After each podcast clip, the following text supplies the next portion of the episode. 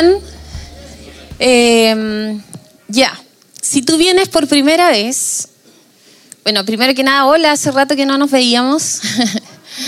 Eh, eh, si tú vienes por primera vez y vienes de una iglesia católica, o si tú vienes de una iglesia tradicional, no te espantes, no te vayas, no salgas arrancando. Ya, esto tiene un sentido, tiene un propósito.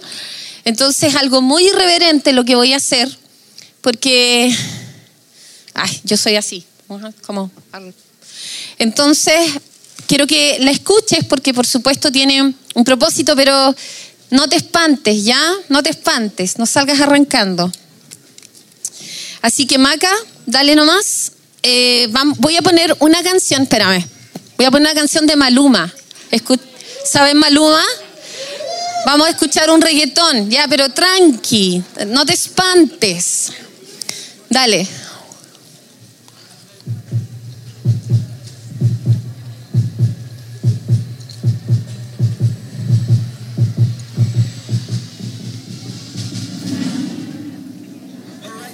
Maluma, baby.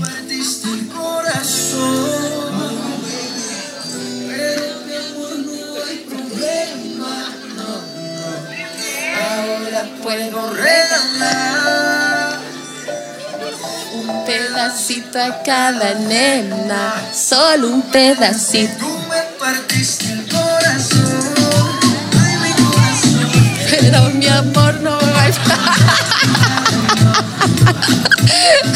Puedo regalar, puedo regalar. Solo un pedacito. No baby. Así no po. Bueno, no sé si sabes tú quién es Maluma, pero mm, yo sí sé. Em, este verano, en, febrero, Dios me dio esta palabra que quiero compartir con ustedes hoy día y me inspiré en Maluma, justamente estaba escuchando canciones para salir a correr, porque yo corro en los veranos. Y cuando escucho esta canción, eh, golpea mi corazón y Dios me da esto para compartir hoy día. Así que espero que la unción que estuvo en la primera reunión esté aquí y el reggaetón no la oyente. No, si no. Estuvo la misma cosa. Y mm, ya, eh, bueno, mira, segunda diapo aquí dice esto, tú me partiste el corazón, dice la letra, pero mi amor, no hay problema, porque ahora puedo regalar un pedacito a cada nena. Y esta canción, el video, eh, no lo puedo mostrar, porque en verdad no se puede, no se puede mostrar, pero la canción... Eh, yo no estoy promocionando Maluma porque la verdad es que Maluma está sacando unas canciones que a mí me descalabra, como realmente sus temas son tremendamente irreverentes, eh, felices los cuatro. ¿Hay escuchado el tema? Ya. Es fuerte el tema. Yo no sé si ustedes han visto el video. Yo no, estoy, no lo estoy promocionando, más bien todo lo contrario. Pero es la música que está escuchando nuestra generación, nuestros adolescentes. Y esta canción en particular se trata de un adolescente de más o menos 12 años, donde él le partieron el corazón. Entonces lo que él hace, regala un collar con la mitad del corazón a una chica, después a otra chica, después a otra, después a otra y después a otra. Y al final las niñas, que somos más pillas las mujeres, lo pillan. ¿Ya? Y lo pillan y las cinco le hacen un encerrón y él sale arrancando. Entonces, claro, él se rompe el corazón y luego le rompe el corazón a ellas y ellas se decepcionan y le rompen el corazón a otro. Bueno, cuando yo escuché esta canción, yo dije, ya, pero esa es mi iglesia. Eso es lo que yo escucho en años de pastoreo en mi oficina. Es como esto es. Como se parte el corazón y nos relacionamos con el corazón partido, como dice mi buen amigo, y vamos a seguir. Pero si te fijas, de esto se canta, ¿o no? Entonces es como, no le puedo dar, no me puedo enamorar con todo, porque mi corazón finalmente entrego pedazos de mi corazón y finalmente eso es lo que hago también con Dios. Entrego parte de mi corazón. Y la verdad es que, siguiente, la mayoría de nosotros nos relacionamos desde esta misma mentira. No podemos relacionarnos así. Solo entregamos un pedazo, no todo. Un corazón herido hiere a otro. Y juzgamos todo lo que el otro hace. Entonces, em, la verdad es que te voy a ir mostrando algunas imágenes de, y quisiera que tú pudieras ir identificando con cuál de estas imágenes te vas identificando. Relacionarnos con otro desde un corazón roto, quebrado o hecho trizas nos impide sentir en plenitud. Nos impide dar y recibir. Y la verdad es que eh, yo siento que este es el problema con el que yo me enfrento cuando converso con las personas.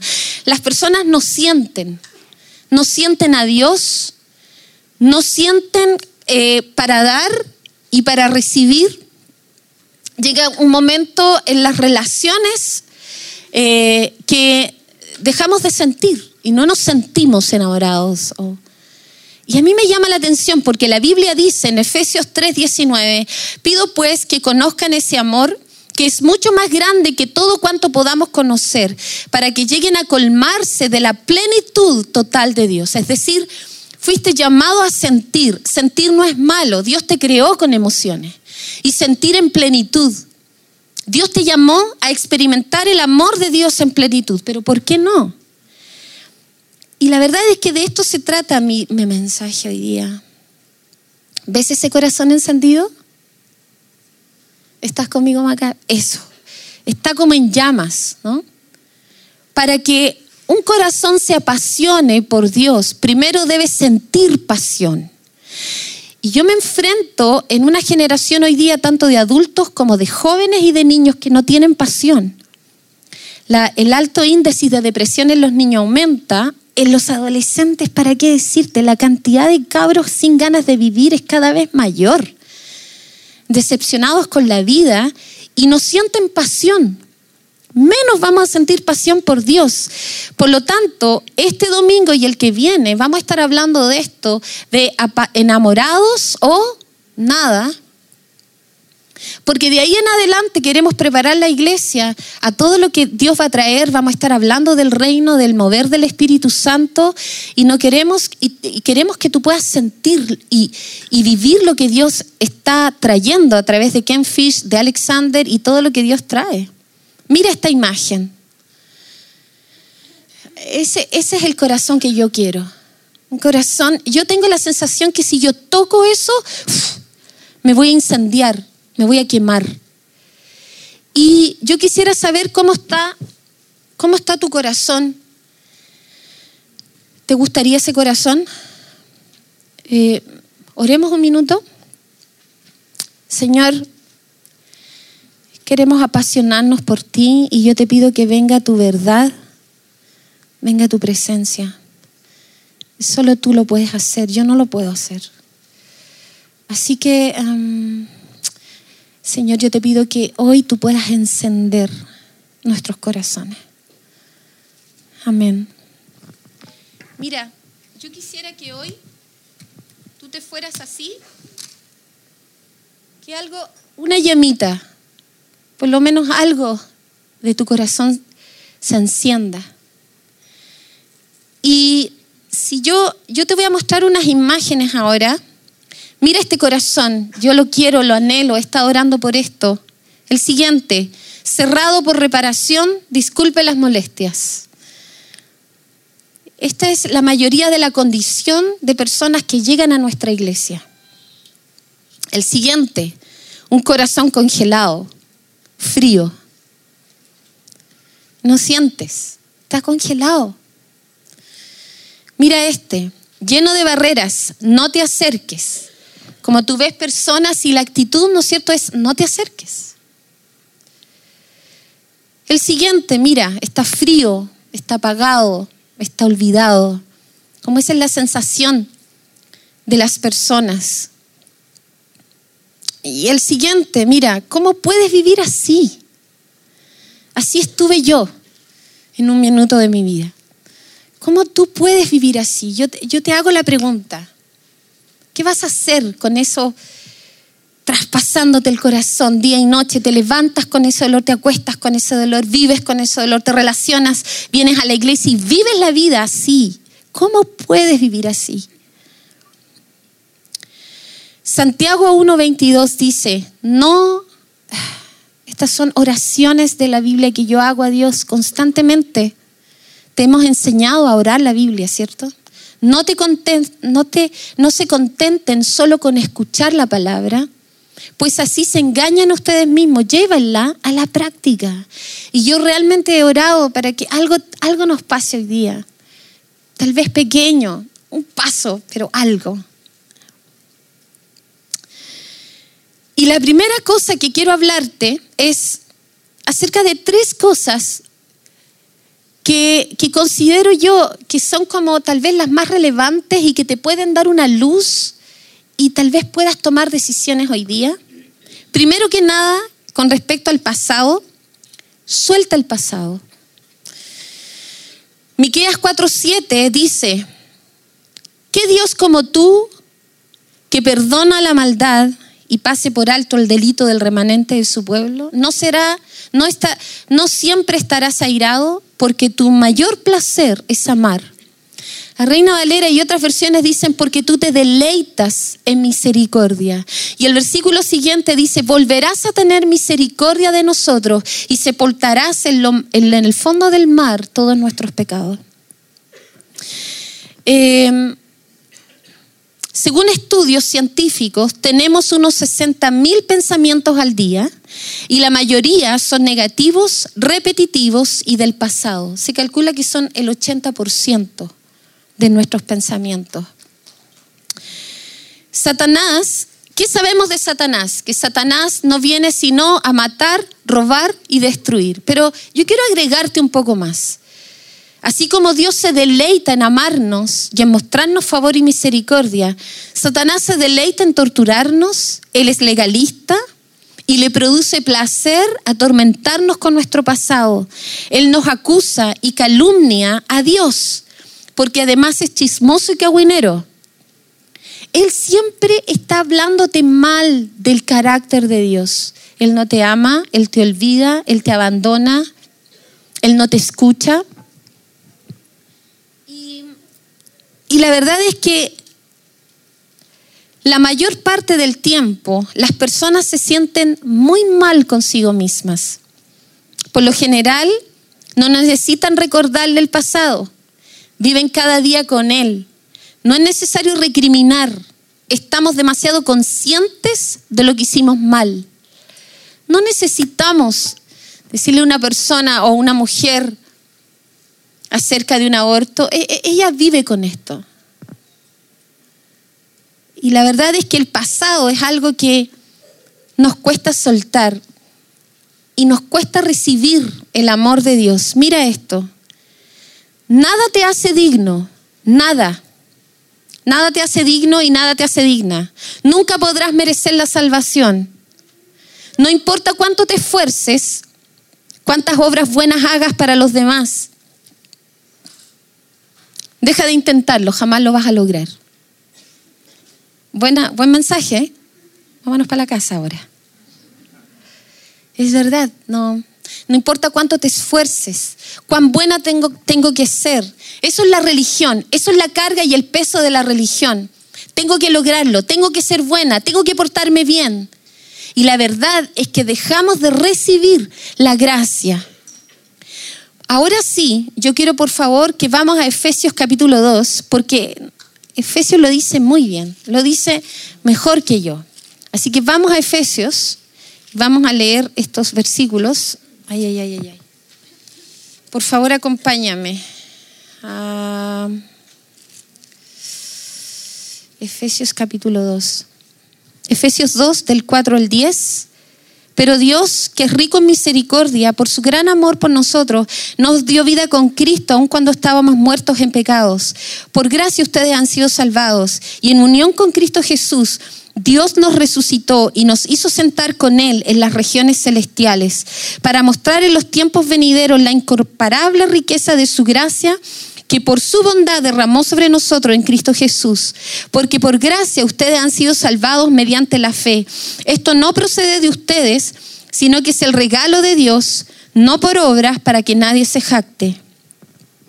La Biblia dice que aún cuando estábamos muertos, Él nos amó y por su gracia nos salvó.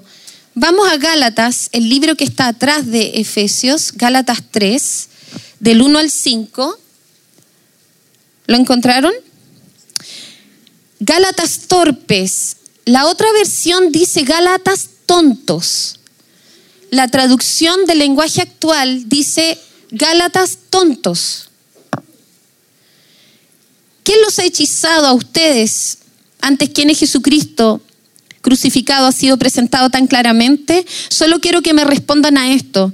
¿Recibieron el Espíritu por las obras que demanda la ley o por la fe con que aceptaron el mensaje? ¿Tan torpes son? Después de haber comenzado con el Espíritu, ¿pretenden ahora perfeccionarse con esfuerzos humanos? No, no funciona así. Juan 4.10 dice, en esto consiste el amor verdadero, no en que nosotros hayamos amado a Dios, sino en que Él nos amó a nosotros y envió a su Hijo como para sacrificio, para quitar nuestros pecados. En Colosenses 1, vamos adelante. Colosenses capítulo 1, del 1, 13 y 14, dice, Él nos libró del dominio de la oscuridad y nos trasladó al reino de su amado Hijo en quien tenemos redención y el perdón de pecados. Siguiente, mira esto. No seas tan inflexible contigo mismo. Dios puede sacar algo bueno hasta de tus errores. Tu mente finita tiende a ir atrás tratando de deshacer decisiones que hiciste y te trae un mal recuerdo. Hacer esto es una pérdida de tiempo y de energía y lo único que te conduce es a la frustración. En lugar de deambular por el pasado, entrégale tus errores a Dios. Él puede, en su soberana creatividad, entretejer las buenas con las malas decisiones para producir un carácter amoroso. Eres humano, humana. Vas a seguir cometiendo errores. Pensar que no es síntoma de orgullo. Nuestros fracasos pueden ser una fuente de bendición, llevándote a ser más humilde y a relacionarte mejor con las personas en sus propias debilidades. Lo mejor de todo es que nos hacemos más dependientes de su gracia. Dios puede hacer que el fango de tus errores surja algo bello. Observa lo que Dios puede hacer, confía en Él. Suelta el pasado Siguiente, mira. Damos de gracia solo lo que de gracia hemos recibido.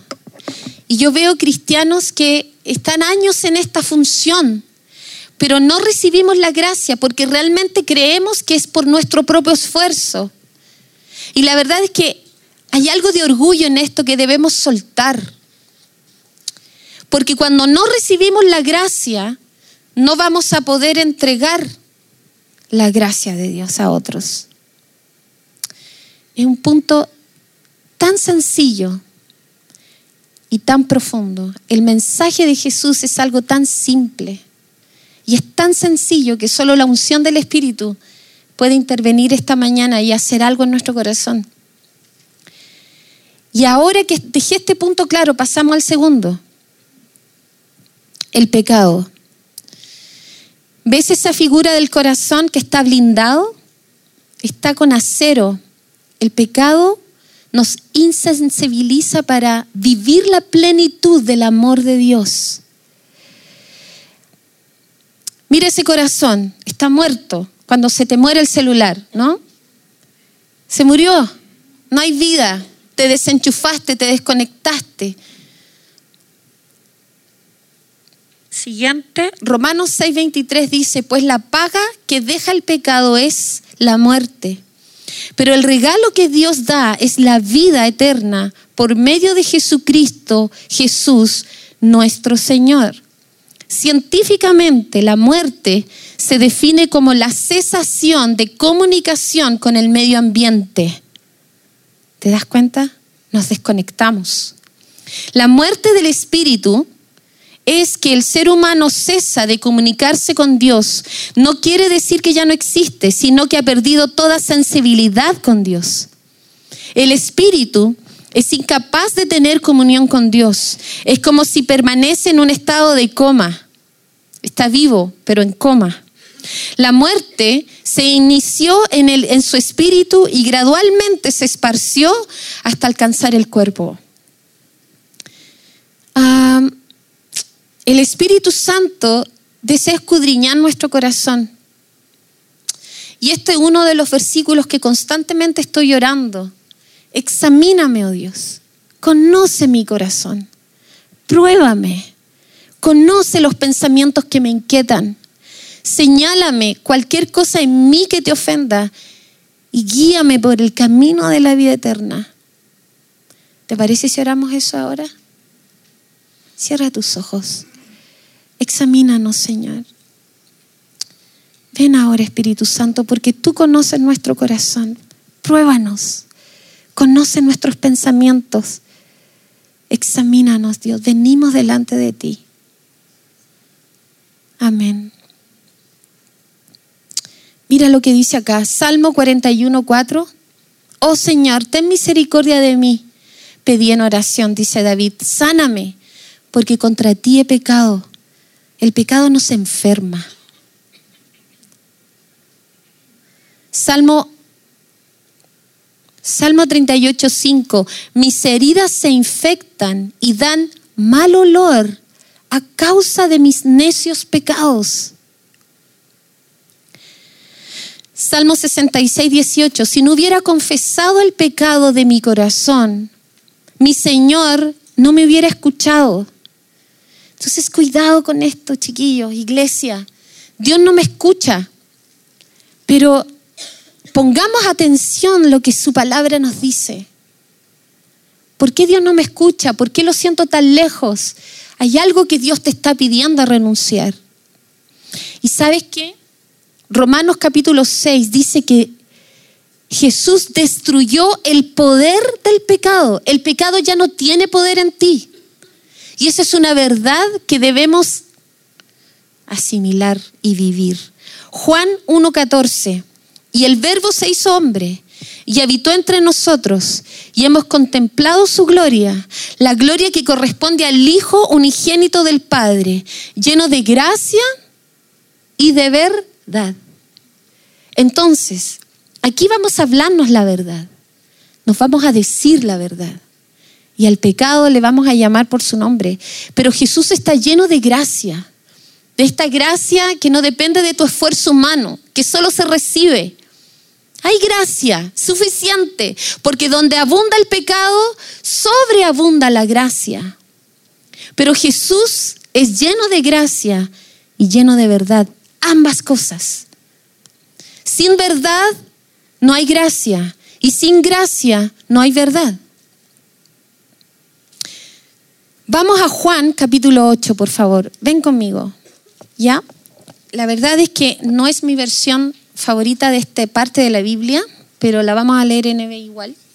8.1. Pero Jesús se fue al monte de los olivos, al amanecer se presentó de nuevo en el templo. Toda la gente se le acercó y él se sentó a enseñarles. Los maestros de la ley y los fariseos llevaron entonces a una mujer sorprendida en adulterio y poniéndola en medio del grupo le dijeron a Jesús, Maestro, a esta mujer se le ha sorprendido en el acto mismo de adulterio. En la ley, Moisés nos ordenó apedrear a, tales mujeres. ¿Tú qué dices? Con esta pregunta le estaban tendiendo una trampa para tener de qué acusarlo. Pero Jesús se inclinó y con el dedo comenzó a escribir en el suelo. Y como ellos lo acosaban a preguntas, Jesús se incorporó y les dijo, aquel de ustedes que esté libre de pecado, que tire la primera piedra. En la otra versión dice, aquel que nunca ha pecado. E inclinándose de nuevo, siguió escribiendo en el suelo.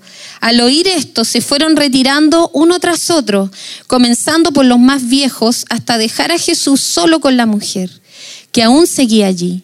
Entonces él se incorporó y le preguntó, mujer, ¿dónde están? En la otra versión dice, ¿dónde están tus acusadores? ¿Ya nadie te condena? Nadie, Señor. Yo tampoco te condeno.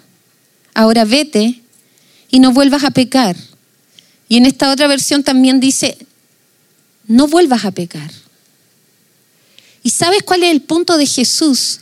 No vuelvas a pecar porque eso te separa de mí. El pecado trae muerte, insensibilidad y nos separa de Dios. Y el tercer punto, para terminar, que quiero hablar, es la ley del embudo. ¿Qué es esto? Un embudo. Si tú te fijas la característica del embudo, es que el embudo es bien ancho por arriba. ¿Viste? Bien ancho por arriba.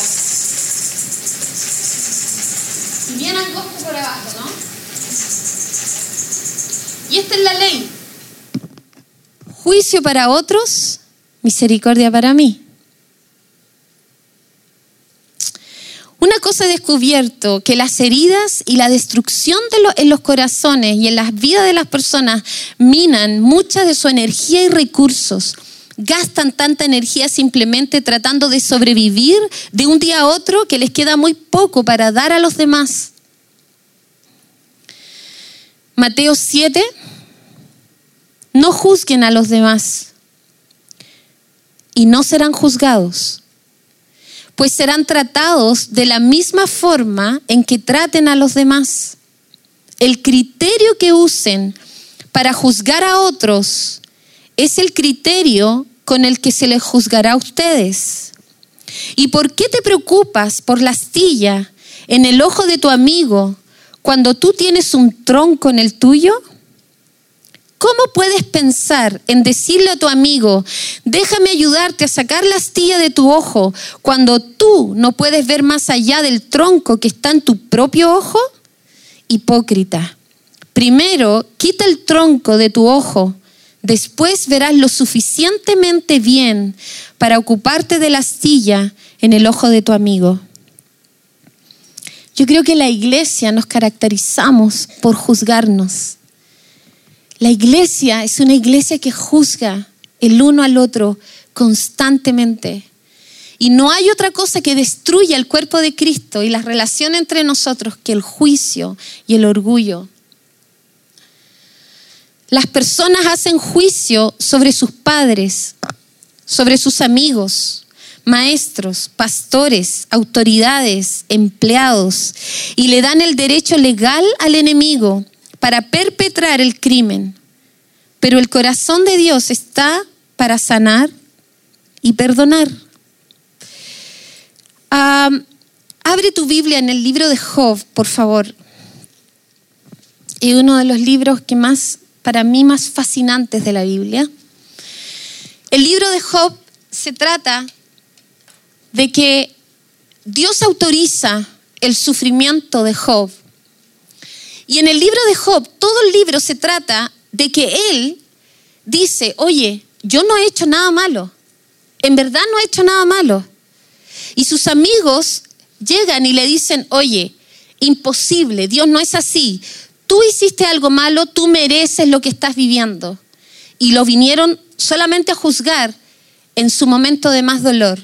Entonces voy a sacar algunos extractos porque Em, cuando yo estaba en el dolor más profundo, Dios nos hizo vivir unos años de un sufrimiento muy extraño, muy extremo con Jamie. Fueron cinco años. Tuve dos accidentes, quedé sin caminar un par de meses, nos estafaron, nos calumniaron. Kevin sufrió muchísimo por dos años.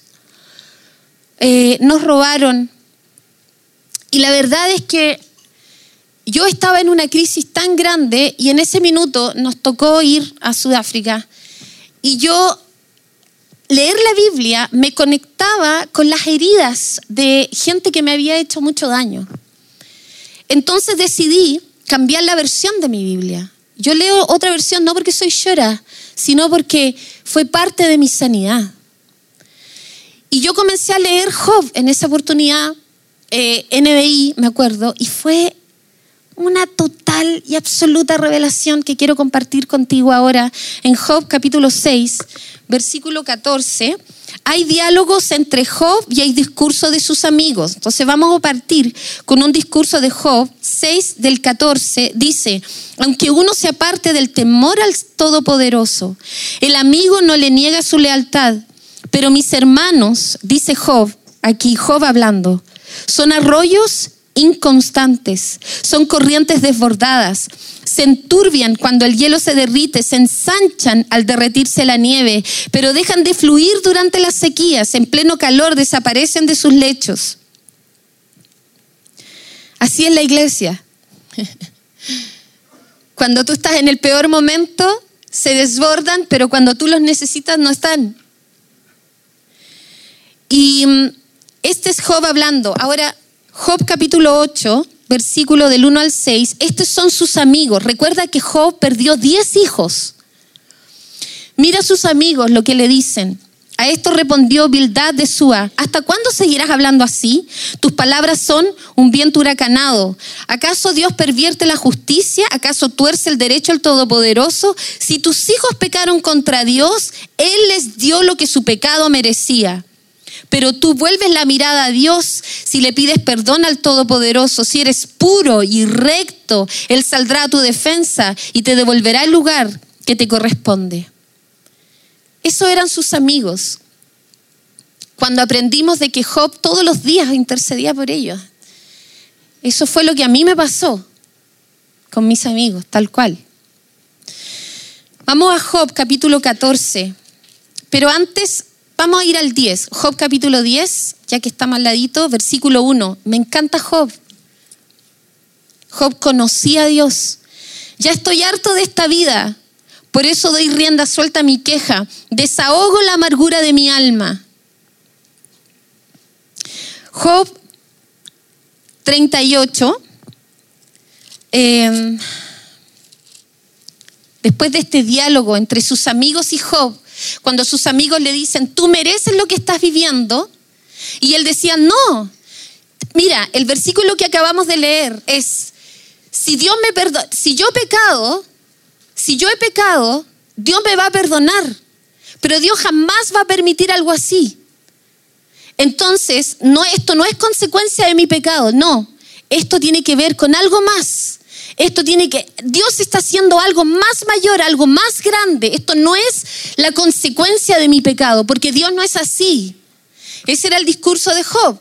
Y sus amigos le decían, no, todo lo que esto está pasando es porque tú hiciste algo malo. Tú mereces lo que estás viviendo. En Job 38, por supuesto no vamos a leer todo el capítulo, mira lo que dice el versículo 1.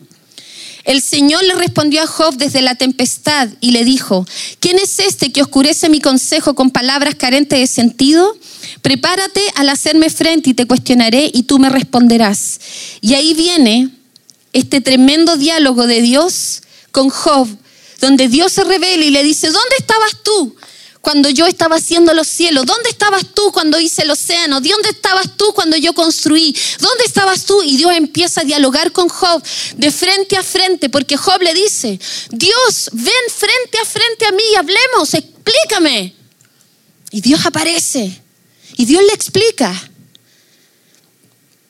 Mira lo que pasa en el 42, del 1 al 10. Job respondió entonces al Señor y le dijo, yo sé bien que tú lo puedes todo, que no es posible frustrar ninguno de tus planes. ¿Quién es este? Has preguntado, que si conocimiento oscurece mi consejo. Reconozco que he hablado de cosas que no alcanzo a comprender, de cosas demasiado maravillosas que me son desconocidas. Ahora escúchame, que voy a hablar, dijiste. Yo te cuestionaré y tú me responderás. De oídas había oído hablar de ti pero ahora te veo con mis propios ojos. Por tanto, me retracto de lo que he dicho y me arrepiento en polvo y ceniza. Después de haberle dicho todo esto a Job, el Señor se dirigió a Elifaz de Temán, su amigo, ¿no es cierto? Y le dijo, estoy muy irritado contigo y con tus dos amigos, porque a diferencia de mi siervo Job, lo que ustedes han dicho de mí no es verdad. Tomen ahora siete toros y siete carneros y vayan con mi siervo Job y ofrezcan un holocausto por ustedes mismos. Mi siervo Job orará por ustedes y yo atenderé a su oración y no le haré quedar en vergüenza. Y conste que a diferencia de mi siervo Job, lo que ustedes han dicho de mí no es verdad. Y ahí están todos sus amigos. Fueron y cumplieron con lo que el Señor le había ordenado. Y el Señor atendió la oración de Job. Después de haber orado Job por sus amigos, el Señor lo hizo prosperar de nuevo. Sabes que para mí fue una revelación tan tremenda cuando en esa oportunidad Dios me dijo, Silvia, lo que otros piensan no es lo que yo pienso. No han hablado de mí, la verdad, ese no soy yo, ese no es mi carácter.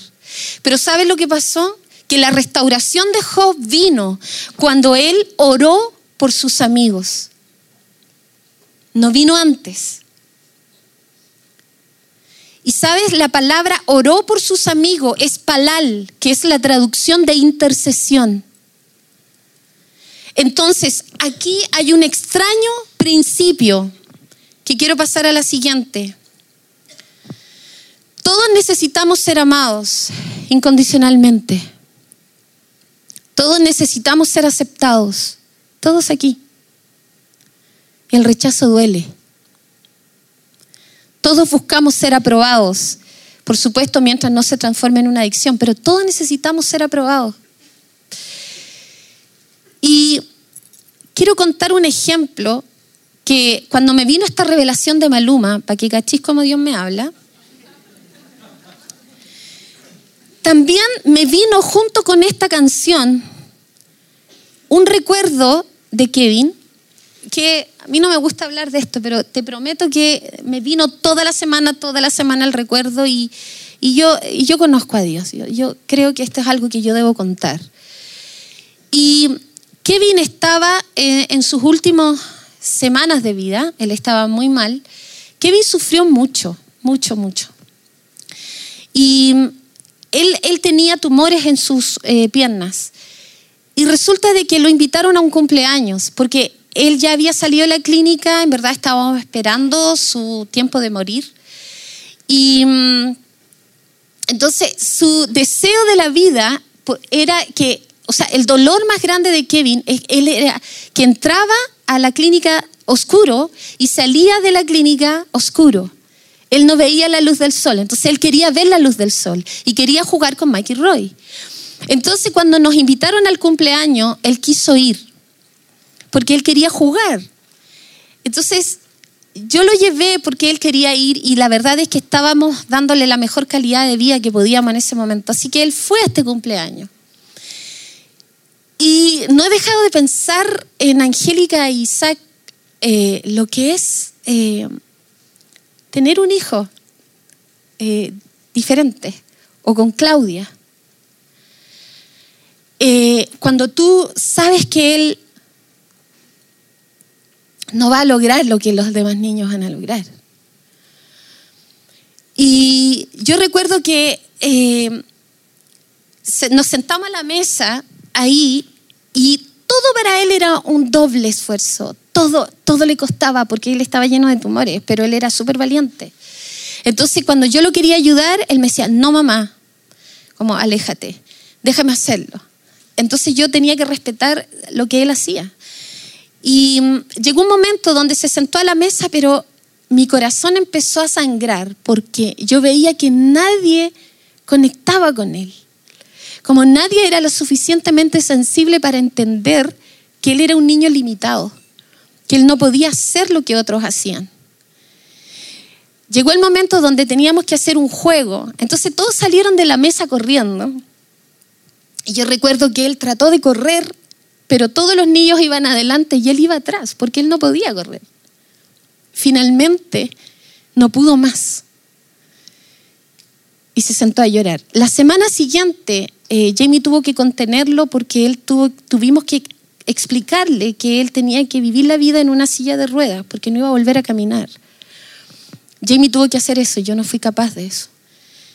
Cuando este recuerdo viene a mi mente del dolor que te produce saber que tu hijo no puede, yo, Dios me habló, me dijo, sabes, así son las personas. Hay personas que no pueden, porque no pueden. Están quebradas por dentro, están heridas por dentro. No pueden ir a la velocidad de otros. Eso es gracia. Eso nos permite tener una comunidad donde no nos juzgamos el uno al otro. Yo puedo ver el corazón de Dios a veces, cómo la iglesia juzga. Y yo, en ese cumpleaños, que era de mi sobrina, de mi sobrino, eh, yo podía ver cómo todo el ambiente estaba completamente indiferente a lo que él estaba viviendo.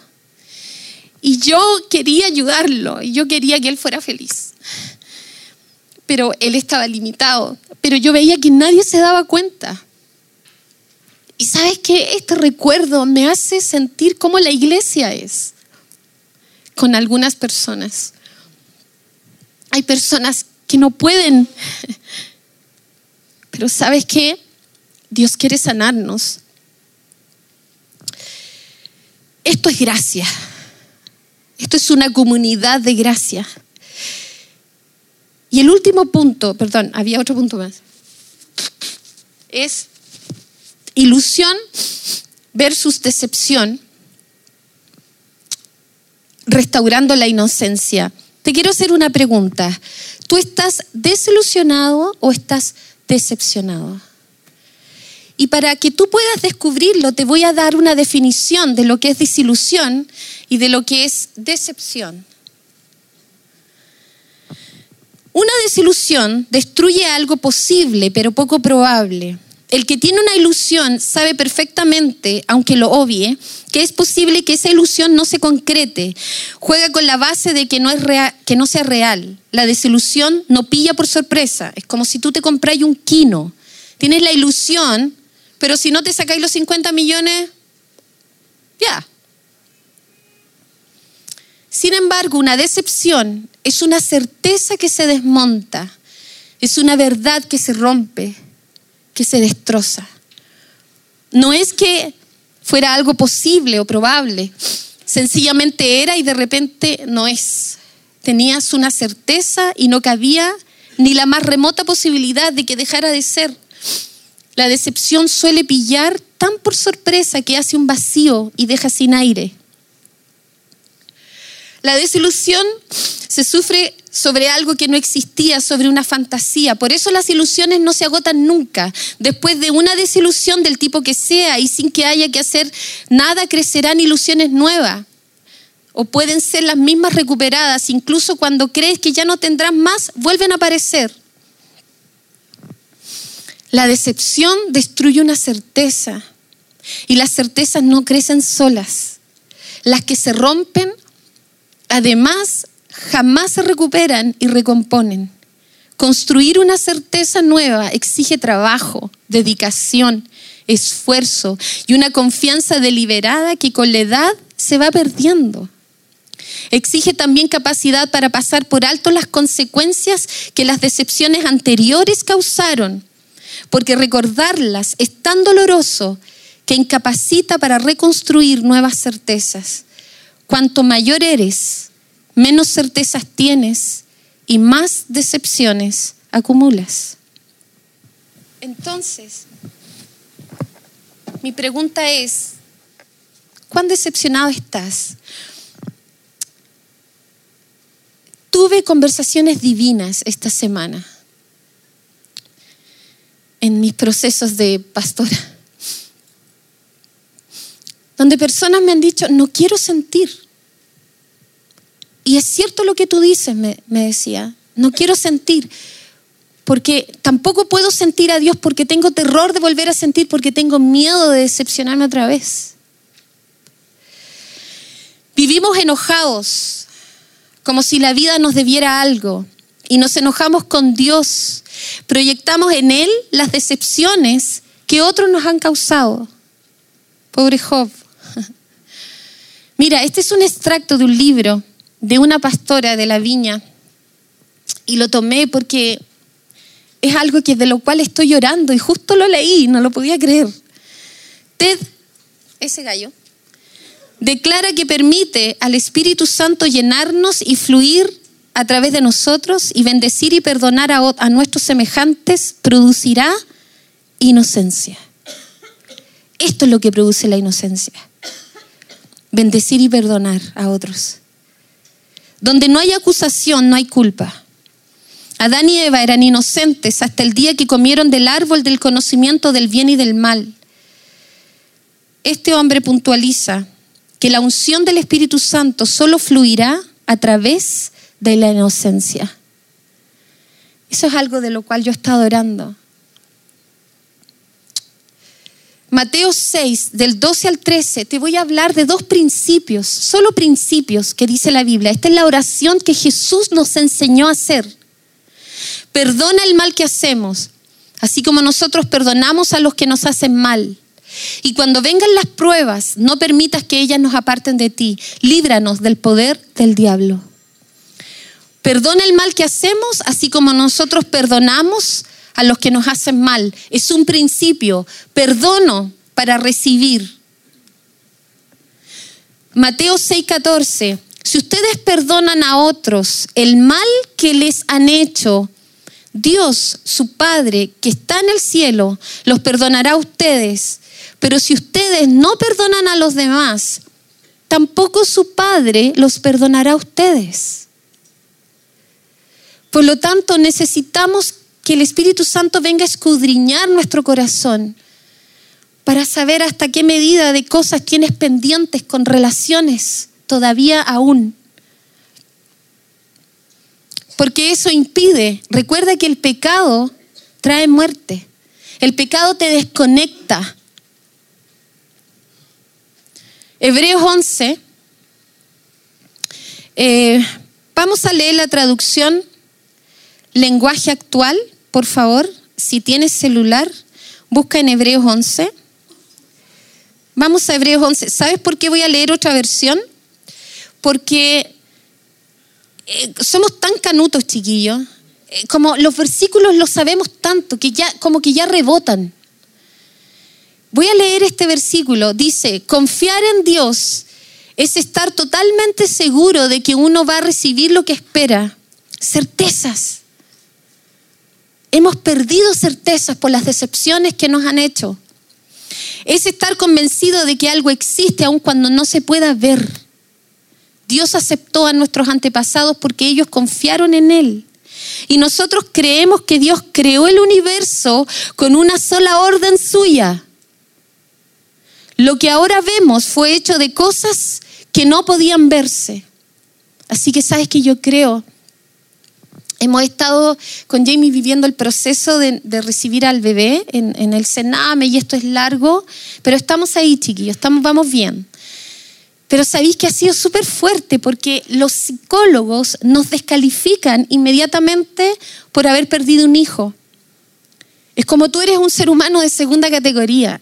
Es como tú no, tú, tú eh, no tienes solución.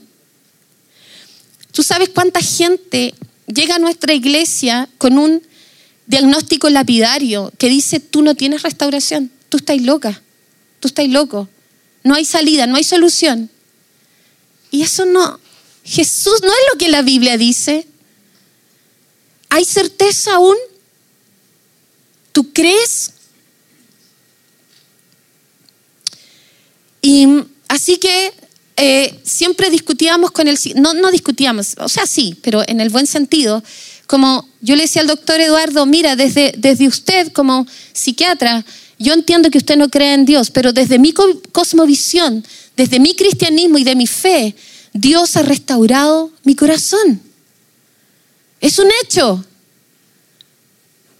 En verdad, tú no tienes idea. Si tú me hubieras conocido 18 años atrás, tú no lo hubieras podido creer.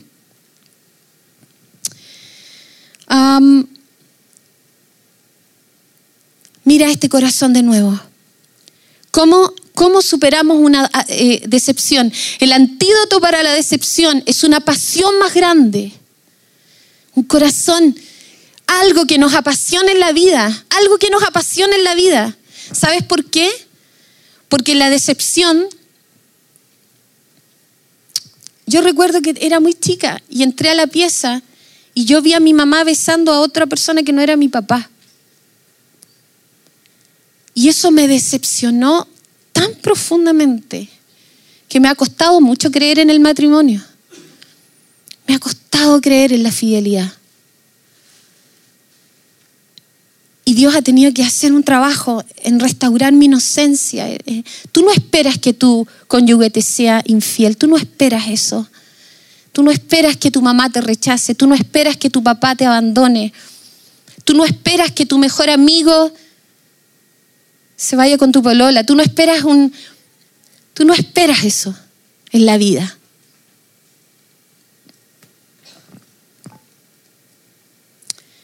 Juan 22 del 36 al 40 dice, mira, lo voy a leer en la traducción lenguaje actual otra vez. El primer mandamiento y el más importante es el que dice así. Esta es la Biblia, ¿ya? No lo escribí yo, es otra traducción solamente. Ama a tu Dios con todo lo que piensas y con todo lo que eres. Y el segundo mandamiento es importante de importancia es parecido a ese y dice así, cada uno debe amar a su prójimo como se ama a sí mismo. Toda la enseñanza de la Biblia se basa en estos dos mandamientos. Mira esta imagen. Es la imagen más parecida que encontré a inocencia. No nos juzguemos. Deja que Dios cambie tus ojos para vernos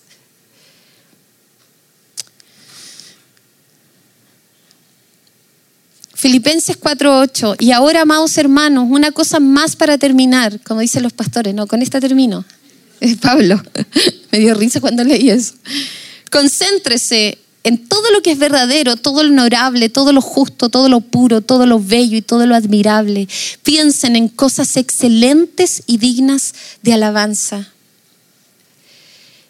Carola, puedes pasar. Y e Isaías 61 el Espíritu del Señor Omnipotente está sobre mí, por cuanto me ha ungido para anunciar buenas nuevas a los pobres, me ha enviado a sanar los corazones heridos, a proclamar liberación a los cautivos y libertad a los prisioneros, a pregonar el año del favor del Señor, el día de la venganza de nuestro Dios, a consolar a todos los que están de duelo y a confortar a los dolientes de Sión. Me ha enviado a darles una corona en vez de ceniza, aceite de alegría en vez de luto, traje de fiesta en vez de espíritu de desaliento. Serán llamados robles de justicia, plantío del Señor para mostrar su gloria. Y este versículo ha sido una revelación desde el año pasado para mí. Reconstruirán las ruinas antiguas y restaurarán los escombros de antaño. Repararán las ciudades en ruinas y los escombros de muchas generaciones. Lo voy a leer ahora en NTV. Reconstruirán las ruinas antiguas, reparando ciudades destruidas hace mucho tiempo. ¿Sabes que esta es la sensación que el Señor me daba? Personas han repartido el corazón allá, allá, allá. ¿Y sabes qué? Es tiempo que renuncies.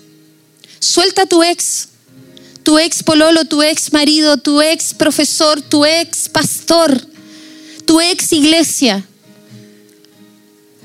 Y deja que Dios restaure ruinas. Hay personas aquí, ruinas antiguas. Tú has visto cuando vas a la arqueología, a la antropología y vas No sé si ustedes hacen esas cosas, me encanta ver esas ciudades antiguas, ruinas, reparando ciudades destruidas hace mucho tiempo, las resucitará.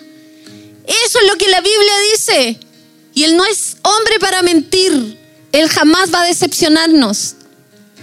Aunque hayan estado desiertas por muchas generaciones, Él lo puede hacer. Y yo no sé, me he demorado mucho en pararme aquí porque esto, este mensaje ha, tenido, ha calado profundamente mi corazón. Y yo sé que es Él hablándonos, Él es Él hablándonos. Así que ven Espíritu Santo porque te necesitamos tanto.